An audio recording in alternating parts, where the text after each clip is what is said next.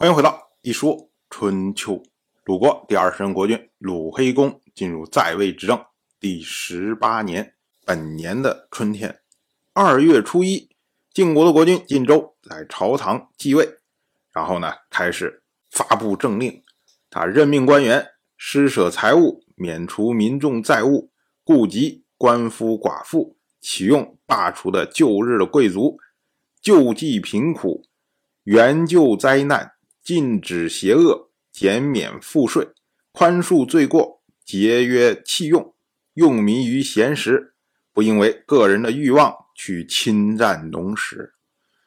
我们说啊，晋州所采用的这一系列的政策，实际上都是晋国先君晋重耳当时继位时候用的政策。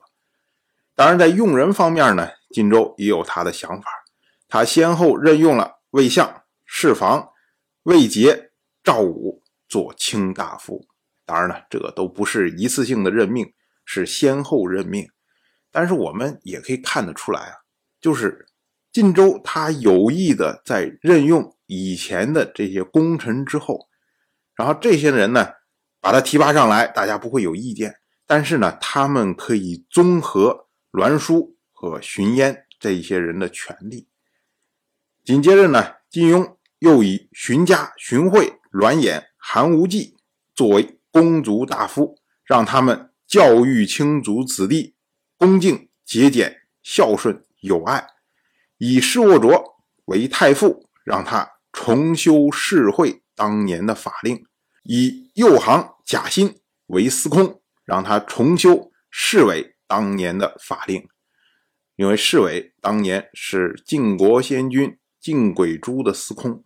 那如今呢？贾欣等于做了侍卫当年的位置，所以呢，重修他的法令，以栾鸠为车御，统领校正，让他来教育其他车御明白道义。所谓校正呢，其实就是掌马的官员，所以呢，他也统管所有这些车御。以荀斌为车右，统领司事，让他来训练有勇力的人备用。所谓。司事其实也被称为司右，就是统管车右的这么样一个职务。那么车右这个职务本身就要求有相当的勇力，所以呢，由荀斌来负责训练，然后调整各军，让各军将佐没有固定的车御，然后专门设立军尉来监管原来车御的事务。因为啊，之前呢。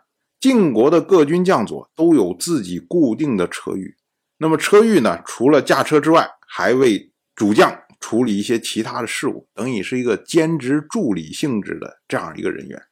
那么如今呢，这所有的车御都由栾鸠来掌管，那么本来车御所附带的这种助理性质的事务呢，则交由军尉来掌管，以西岐做。中军尉以杨蛇直来辅助他，以魏将做司马，以张老做侯焉，以夺节寇做上军尉，以季焉做他的司马，让他们教育步兵车兵要步调一致，服从命令。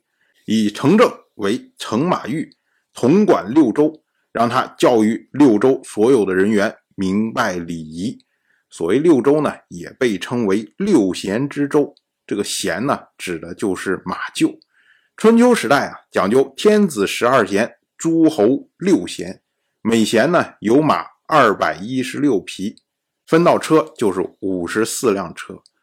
那么这个州呢，它是官名，也被称为畜马，主管驾车和卸车。六贤所有掌管的人员一共是一百零八人。那么如今呢，都由城正来统管。凡是各部门的长官，都是民众中有声誉的人。举拔的人不失职，做官的人不改变常规，授予的爵位不超过德行，师不欺凌政，吕不逼迫师。那么百姓没有指责的话，这些呢，都是晋州之后能崛起的原因。我们要说啊，晋州上台以后，哗啦哗啦哗啦做了一大堆的这种各个方面的改革，其实呢都是重新调整或者说微调晋国内部的一些事务，并没有做什么根本性的改变。但是仅仅是这样呢，因为晋国本来实力就相当的强大，你只要把所有的关节理顺了，那自然他的力量就很容易被激发出来。同样是本年的春天，鲁黑公前往晋国朝见晋国的新君，因为这边晋州一继位，那鲁黑公赶快过去，要看看这晋国在政变之后政策上到底有什么变化。当然，我就这么一说，您就那么一听，感谢您的耐心陪伴。如果您对《一说春秋》这个节目感兴趣的话，请在微信中搜索公众号“一说春秋”，关注我，您不仅能得到《一说春秋》文字版的推送，还可以直接和我互动交流。我在那里等待您的真知灼见。